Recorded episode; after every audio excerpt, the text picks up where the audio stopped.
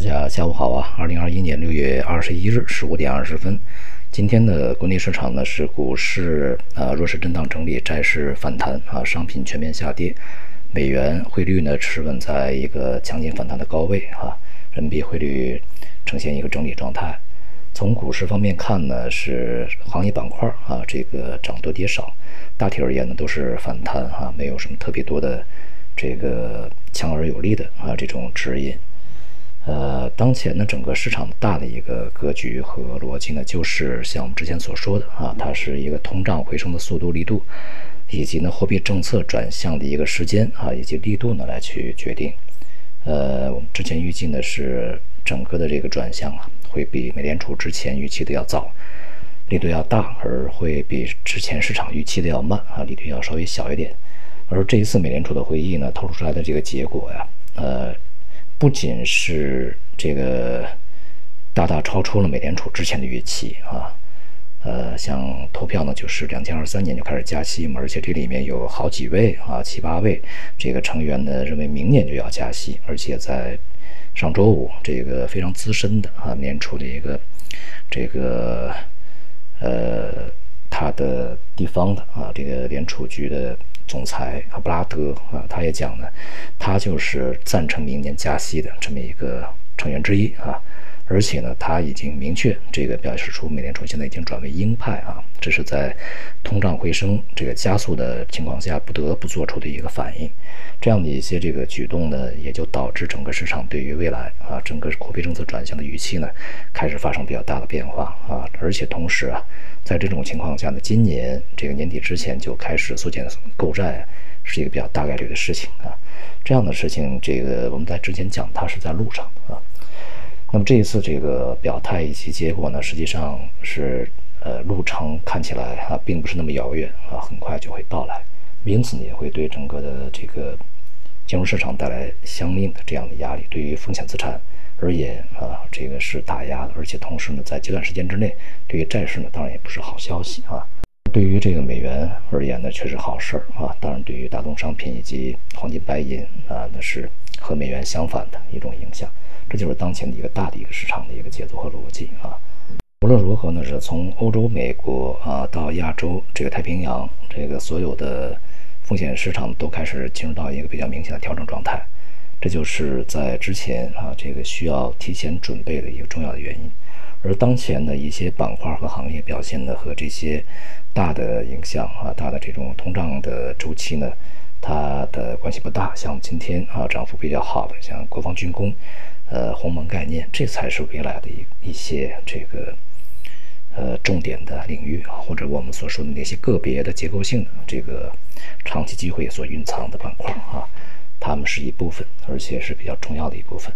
而相对于美国而言呢，中国目前的状态呢，确实啊，强调一个货币政策稳定。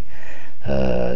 今天啊，我们看这个大宗商品啊，全面的下跌，尤其是钢铁、煤炭板块呢，跌幅是比较巨大的啊。像这个铁矿石啊，这个几乎呃逼近了跌停啊。像钢铁呢，也都是这个。百分之五啊，百分之六这种下跌，而有色化工啊，农产品是全面下跌的。在这种情况下呢，有助于这个我们国家在今年下半年整个通胀的压力呢变得不是那么的强烈啊。呃，一方面是随着技术这个走高抬高啊，那么增幅呢会减弱；另外一方面呢，大宗商品价格下跌也会使今年下半年的这种这个通胀的压力不是那么的强啊。所以说，从货币政策方面呢，没有这个大幅收紧的，呃，任何的这种这个理由啊。而且在周末啊，央行也通过相关的呃媒体啊，这个发表文章喊话啊，不要去预测什么呢？这个政策的一个什么收紧呐啊，太过的夸张啊等等啊，给市场呢去树立一些信心。和这个安抚市场啊，那么今天呢，债券市场是大幅反弹的啊，国债收益率是明显的回落啊，也使得呢市场得以喘息啊，就是债券市场得以喘息啊。那么目前呢，整个金融体系呢也是引导整个的贷款利率下行，但是如果啊金融机构的负债端它的成本逐渐上升的话，那么它的贷款利率也很难下行。所以说呢，在行业自律啊这个协会的指导之下呢，利率啊在未来呢将不会再采取这个乘以百分比啊，它改变一个这个上下限，是以加减点差这种方式来去进行。呃，这种技术的调整完毕以后呢，市场这明修栈道，暗度陈仓啊，